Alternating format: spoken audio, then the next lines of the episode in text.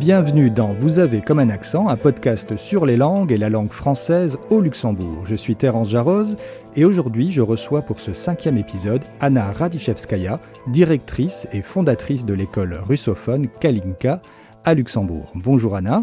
Bonjour.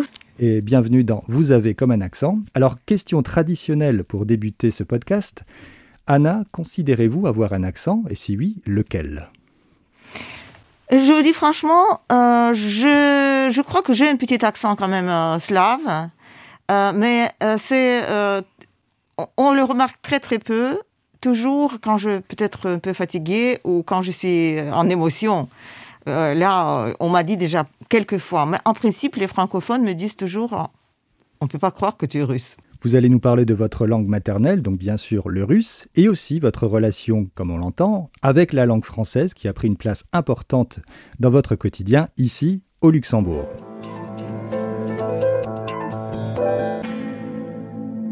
Alors Anna, partie de votre Russie natale, vous arrivez ici au Luxembourg pour y vivre dans les années 90, en 1992. Pour, janvier. Pour, être tout à fait exact. Alors à ce moment-là, quelle est votre première langue de contact en arrivant ici? Français. Le français Le français, oui, oui. Ah, franchement, je ne savais même pas qu'il y avait le luxembourgeois comme langue.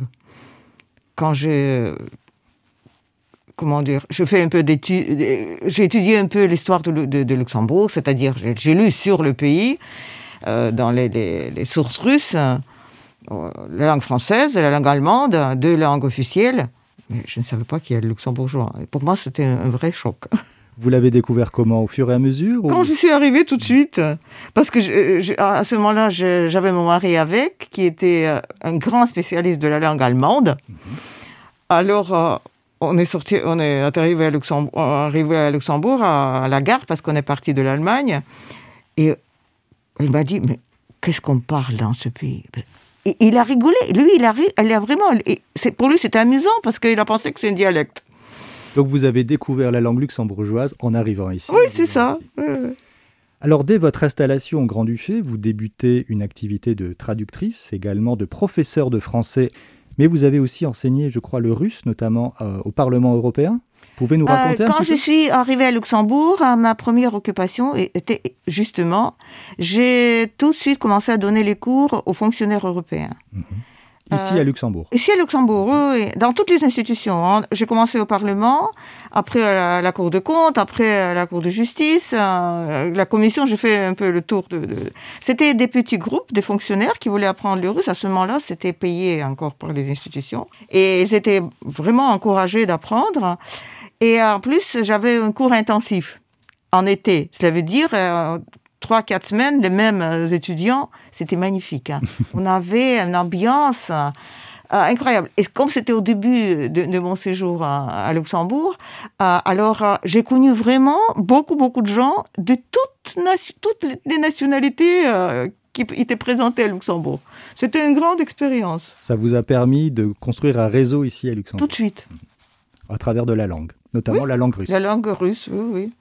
Alors ensuite, vous avez travaillé dans le secteur bancaire ici au Luxembourg et plus précisément pour la banque East West United Bank, alors pendant une vingtaine d'années. Oui, exact. Alors quelle langue parliez-vous dans cette euh, activité professionnelle? Le russe et l'anglais, j'imagine? Euh, Et le français aussi. Et le français aussi. Il y avait trois langues, c'est-à-dire euh, la langue russe, c'était une langue avec on communiquait avec notre actionnaire, on communiquait avec nos clients, on communiquait avec tous, les gens qui venaient de l'extérieur. C'était plutôt le russe.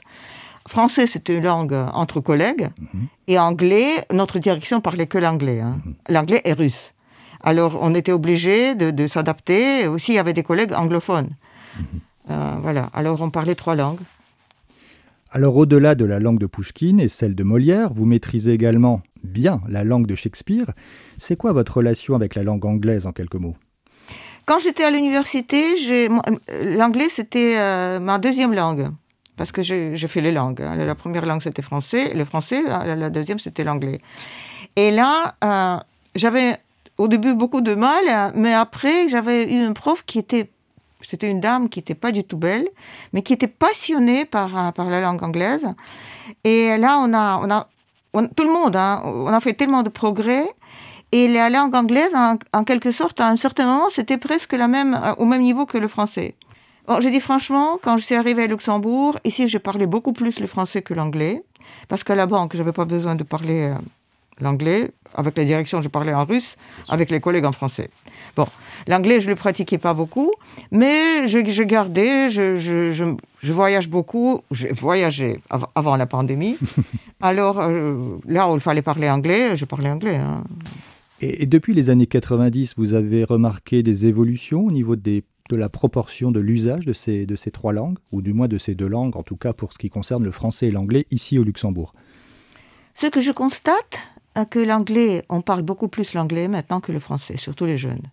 Et en plus, ce qui me désole vraiment, parce que je suis très attachée à la langue française, euh, c'est que les jeunes ne veulent plus parler le français. Ils ne font plus d'efforts. Et ça, je trouve, c'est dommage. Et je trouve aussi que c'est peut-être un peu la faute de, de, de, la France, du gouvernement français, parce qu'ils ne font pas assez attention à Luxembourg comme aux pays francophones. Et ça, c'est dommage. Parce qu'on perd un allié euh, linguistique, mhm. si vous voulez. Pour moi, c'est une perte.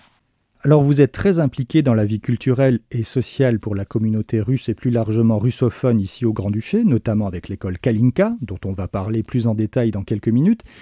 Comment vous pouvez décrire la relation entre le Luxembourg et, la communauté russe? Euh, C'est une entente très cordiale?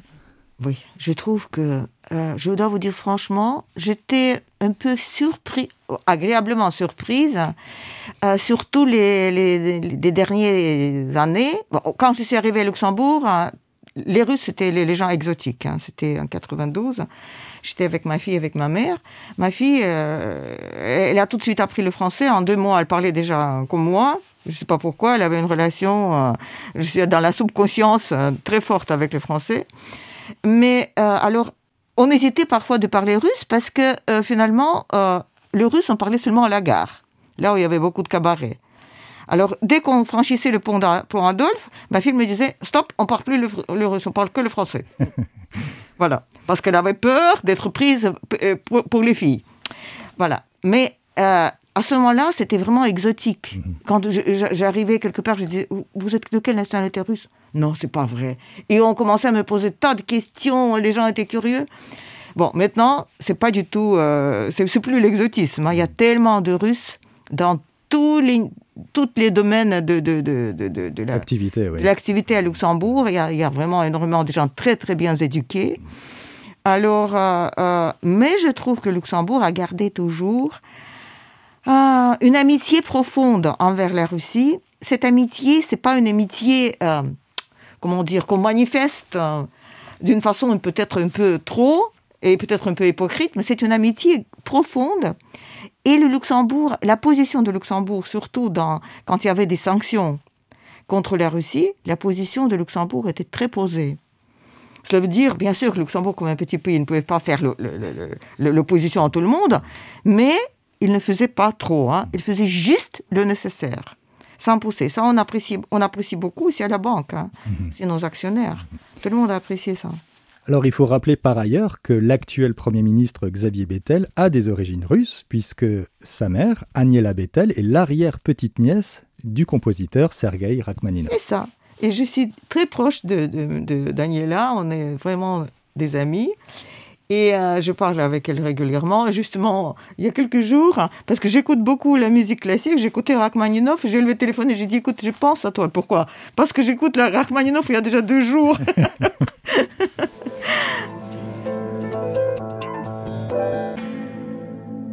Alors à propos de la langue française, quand et comment avez-vous appris le français?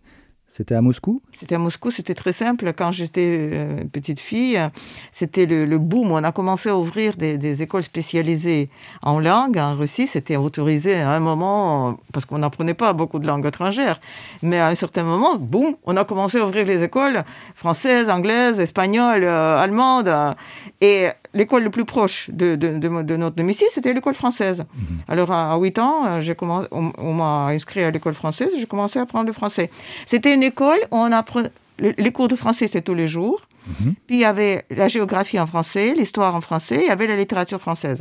Cela veut dire qu'on était vraiment submergés. Hein. on était, euh, voilà, c'était une immersion totale dans, dans, dans, dans, la langue française. Donc vous avez commencé à apprendre le français à 8 ans Oui, oui. D'accord, donc très très tôt. Oui, très tôt, oui. Je souligne aussi que vous avez fait vos études à l'Université linguistique d'État de Moscou, qui mhm. s'appelait d'ailleurs à l'époque, ou peut-être encore aujourd'hui, l'Institut de langue étrangère Maurice Thorez. Oui, c'est ça. Alors je précise. Ça s'appelle l'Académie, je crois. Ça n'a rien d'étonnant dans un sens, mais je rappelle que Maurice Thorez était un homme politique français et qui était membre du Parti communiste en France. Alors c'était quoi la principale difficulté pour vous quand vous avez appris le français? Autant que vous puissiez vous souvenir puisque vous étiez euh, toute petite. Vous savez, les difficultés, j'avais pas beaucoup. Je crois que j'étais assez... Je peux pas dire que j'étais super douée, mais j'étais assez douée pour les langues. Ça allait assez, assez vite et assez naturellement. Parce que j'ai commencé très tôt. Pour moi, je me posais pas de questions. Le français, c'était euh, naturel. Euh, comment apprendre euh, les maths on, a, on, étudiait le français. Alors, je me rappelle pas vraiment beaucoup de difficultés. Par contre, beaucoup de plaisir, oui. Parce qu'on avait des contacts avec les, les écoliers français on, avait, euh, on était en correspondance et puis ils sont venus à Moscou, vous imaginez. On avait les vrais Français. Ah oui. Ah oui, on a fait des visites dans les parcs, on les a emmenés dans les musées. C'était euh, super. Euh, c'était rare hein, à ce mhm. moment-là, à l'Union soviétique, d'avoir les étrangers. Je les invitais à la maison. Alors c'était vraiment une fête incroyable. Et dans votre famille, vos parents parlaient français? Non, pas du tout, pas du tout. Alors vous faisiez l'interprète? Aucune aucune langue étrangère. Vous faisiez l'interprète. Oui, un peu, oui, bien sûr. Alors bon, on l'entend, Anna, évidemment, vous parlez extrêmement bien le français avec très peu d'accent, mais j'ai envie de vous demander, qu'est-ce qui vous pose encore le plus de problèmes avec le français? À l'écrit ou à l'oral, la prononciation, peut-être la grammaire? Comme j'ai quand même j'ai fait les langues et euh, j'ai été prof de français, alors... Hmm je ne crois pas que j'ai des problèmes euh, de grammaire ou de phonétique ou euh, écrire ou, non.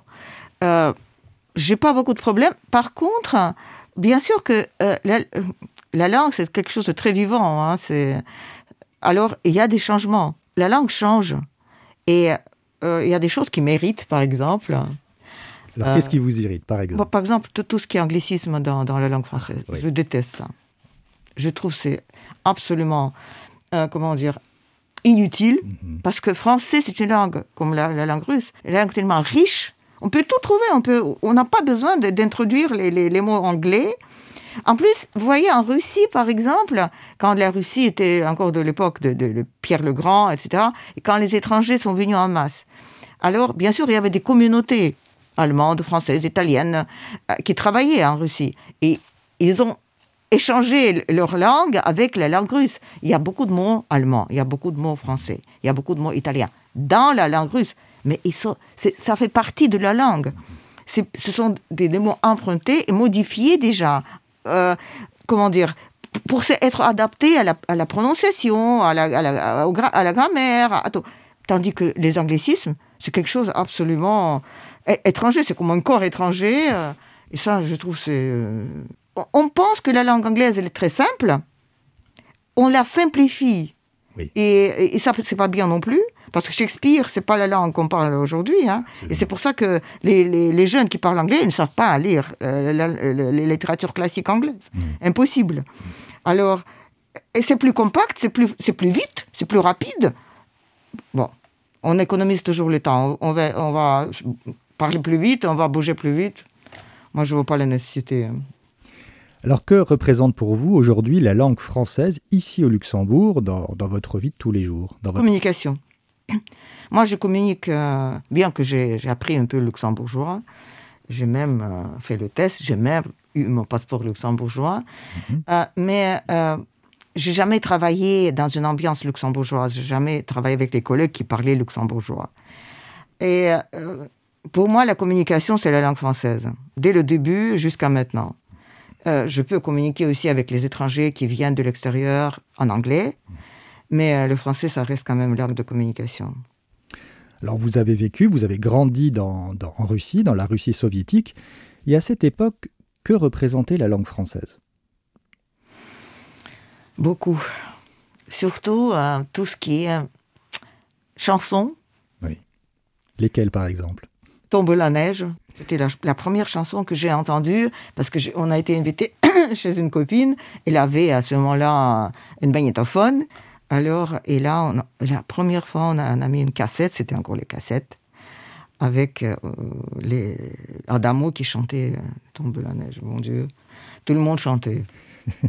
c'était une, vraiment une chanson. Après, bien, bien sûr, c'était Aznavour, après, c'était Georges Dassin. Euh, la, chanson française, c'était vraiment, ça fait, ça, ça, faisait partie de notre vie. Hein. Et puis les films, bien sûr, hein. les films français, c'était aussi quelque chose. Euh, un homme et une femme, ça m'a marqué pour, euh, pour toujours. Hein. Je peux, euh, Claude Lelouch. Je, connais par cœur les, les, les, les, parapluies de Cherbourg, la même chose. De manière générale, quelles sont vos observations à propos de la langue française aujourd'hui? Ici au Luxembourg en tant que communauté linguistique. Vous qui êtes installé ici depuis un certain temps, avez-vous constaté des évolutions même des révolutions dans ce domaine? Comme j'ai dit, je trouve qu'on parle, les jeunes parlent beaucoup moins le, français. Ils essaient toujours de parler anglais. Euh, ça, c'est dommage. Euh, bon, maintenant, de point de vue communication, euh, euh ça m'a jamais empêché d'être bien intégré à Luxembourg. Et jusqu'à maintenant, j'ai jamais eu un problème avec mon français et mon anglais mon russe. Mais bon, c'est surtout le français que je parle partout. Hein. Alors euh, là, je vois pas beaucoup de changements, mais pour les jeunes, oui, pour les jeunes, je vois les changements. Et j'entends aussi, parce que chez nous, à l'école, il y a quand même euh, tous les enfants viennent de, l'extérieur. Hein. Alors ils sont dans, différentes écoles, privées ou, publiques. Et tout le monde dit la même chose, que le français, euh, ça devient pour les enfants, surtout les enfants issus des familles luxembourgeoises ou germanophones, un problème. Mhm. Pour euh, écrire, c'est très difficile. Pour, euh, et, euh, c'est pour ça qu'ils préfèrent l'anglais, parce que l'anglais simplifié, c'est facile. Alors Anna, vous êtes la fondatrice et directrice de l'école russophone Kalinka, ici au Luxembourg. C'est une école que l'on peut qualifier de récréative, ouverte tous les samedis pour les enfants. Cette école a pour but d'enseigner ou d'entretenir la langue russe aux enfants issus de couples russophones ou même également aux couples binationaux. Alors d'abord, comment vous est venue l'idée de fonder Kalinka il y a une dizaine d'années? Ah, Il y avait plusieurs raisons. D'abord, c'était une raison parce qu'on avait à ce moment-là un ambassadeur, euh, M. Malayan, euh, qui était très attaché à l'idée de euh, faire développer la communauté russe ici à Luxembourg. Alors pour lui, euh, créer une école, c'était un must, c'est quelque chose de nécessaire. Alors euh, on avait aussi créé une, à ce moment-là un club russe euh, qui s'appelait Russian Club of Luxembourg. et les, le premier projet, il fallait créer les projets. Alors le premier projet, c'était l'école. Et bon, après quelques discussions, on m'a dit, est-ce que tu veux t'occuper de ça? Bon, la décision a été prise, je crois, au mois de septembre. Et au mois de février, on a ouvert l'école. Ouvert. Comment ça Entre guillemets, hein. c'est-à-dire on n'avait pas d'argent, on n'avait pas de, local, de local, on n'avait pas de prof, on n'avait pas de, de livres, on n'avait rien. il y avait seulement moi, avec mon sens d'initiative.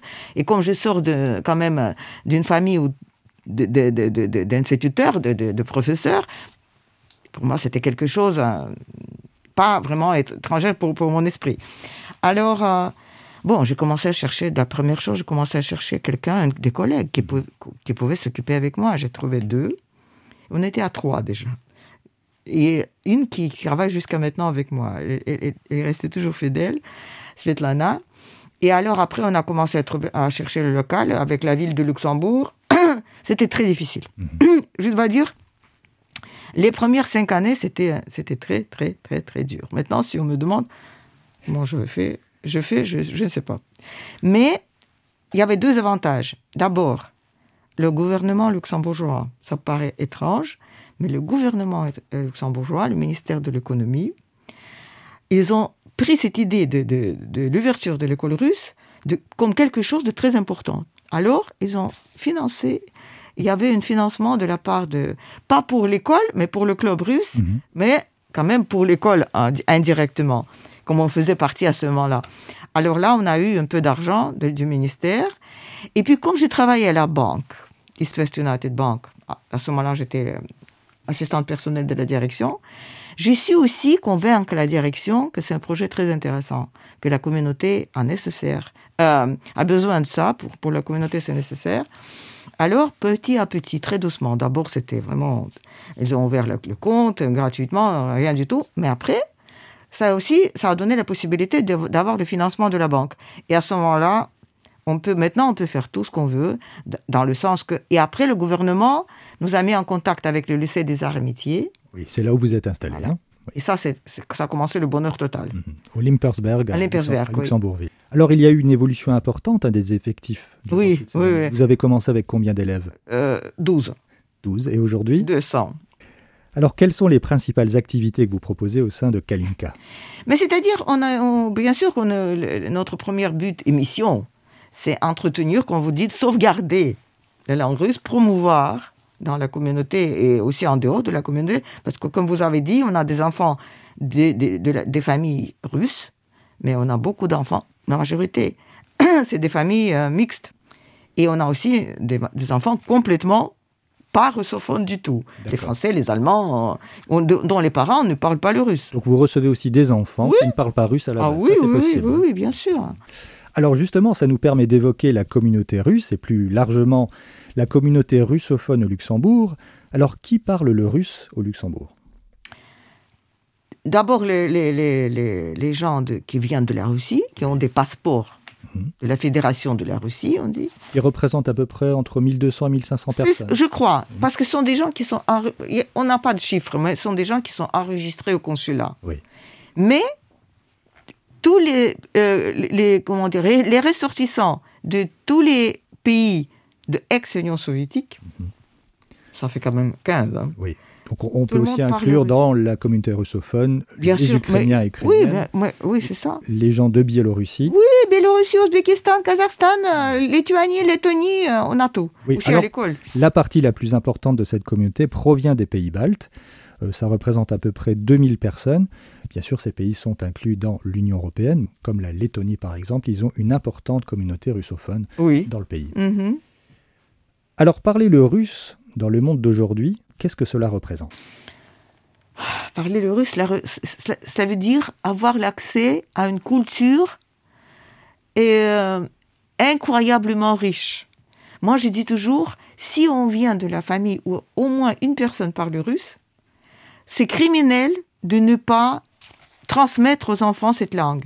Parce qu'il y a beaucoup qui veulent pas, qui disent oh c'est trop compliqué. Maintenant il y a le français, l'anglais, l'allemand, euh, encore le russe. Mais pourquoi? Non, on ne peut pas voir des choses comme ça parce que la culture, et la richesse, et, euh, ce, bagage que la Russie a donné au monde entier, du point de vue littérature, musique, peinture et tout ça, on ne peut pas ignorer ça et aussi tout ce qui est science. Et si on ne comprend pas le russe, comment on peut lire euh, Pushkin en original? Et euh, traduire Pushkin, c'est impossible.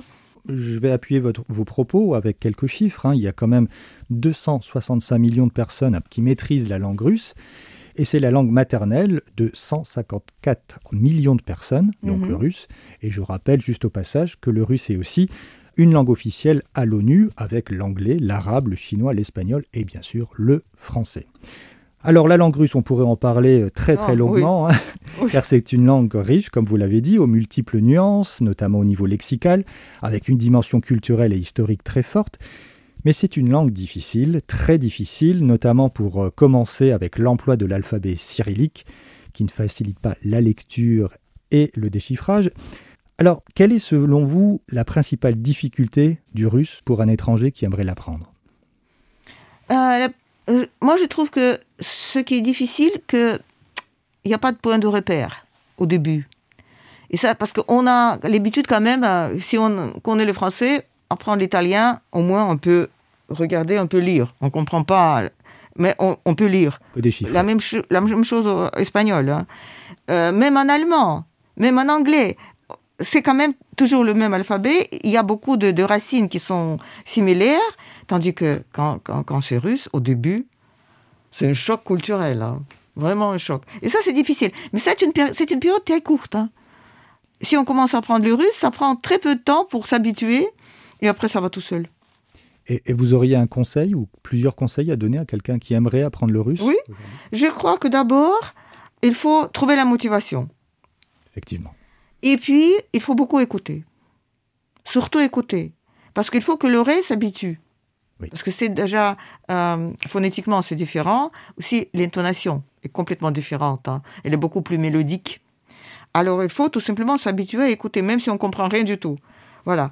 Et puis, petit à petit, on commence. Et parce que j'enseigne aux, adultes au centre culturel russe, j'ai quand même beaucoup euh, d'adultes qui, apprennent le russe, de toutes les nationalités. Hein. Et surtout, il y a beaucoup de linguistes mhm. qui font ça, des traducteurs, des les gens qui, aiment la littérature, qui aiment la culture. Et alors, tout le monde dit la même chose. Ils trouvent que la langue russe, c'est une des meilleures langues pour faire travailler le cerveau.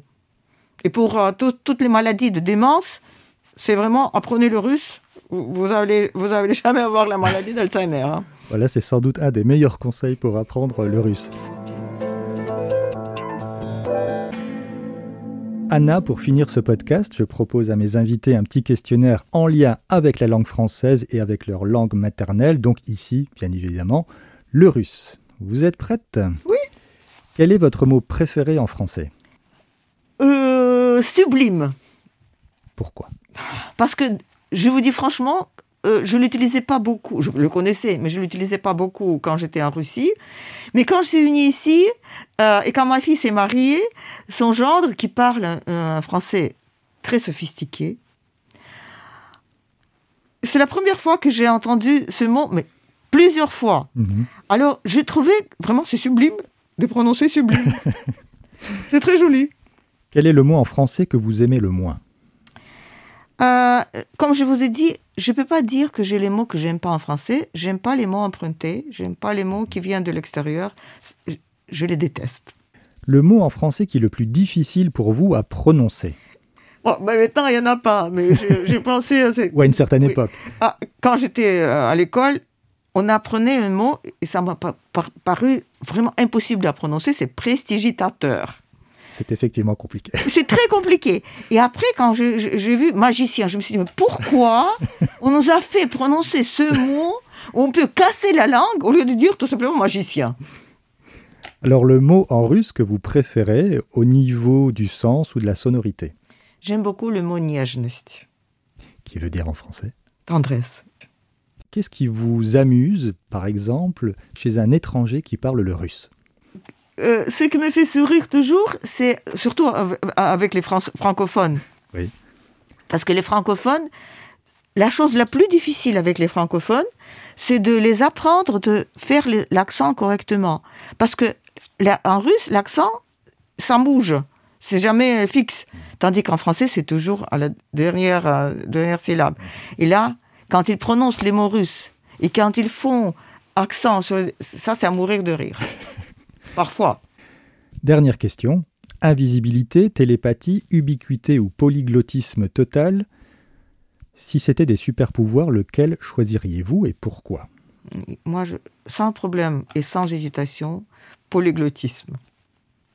Pour être compris, comprendre toutes les langues. Pour aller partout, pour pouvoir euh, euh, comment dire, contacter les gens partout, pour euh, avoir la communication facile, sans problème. Je trouve que ça ouvre le monde vraiment connaître beaucoup de langues. Il n'y a rien de plus précieux au monde. Parce que là, en connaissant la langue, on connaît la personne, on connaît la culture, on connaît la littérature, on peut tout faire. On peut, on peut vraiment comprendre comment les gens vivent et comment notre monde euh, se développe. Alors un dernier mot, si on veut apprendre le russe au Luxembourg Si on veut apprendre le russe au Luxembourg, alors si c'est les enfants, il faut venir chez nous à l'école, c'est très clair. Si c'est pour les adultes, euh, il y a deux possibilités. On peut aussi venir chez nous à l'école parce qu'on a un groupe pour les adultes. Mhm. Et il y a aussi euh, des cours qui sont très bien et je trouve que là, il y a des gens formidables qui travaillent. C'est au Centre culturel russe. Là, j'enseigne aussi euh, tous les soirs. Je donne les cours aux adultes. D'accord. Et là, il y a une très grande diversification on commence avec les débutants mhm. et on va jusqu'à un niveau très très poussé, très élevé, très avancé. Merci beaucoup d'avoir participé à ce podcast. Et merci à vous toutes et à vous tous de nous avoir écoutés et à très bientôt pour un prochain épisode avec un ou une nouvelle invitée dans Vous avez comme un accent. Merci beaucoup Anna. Merci à vous.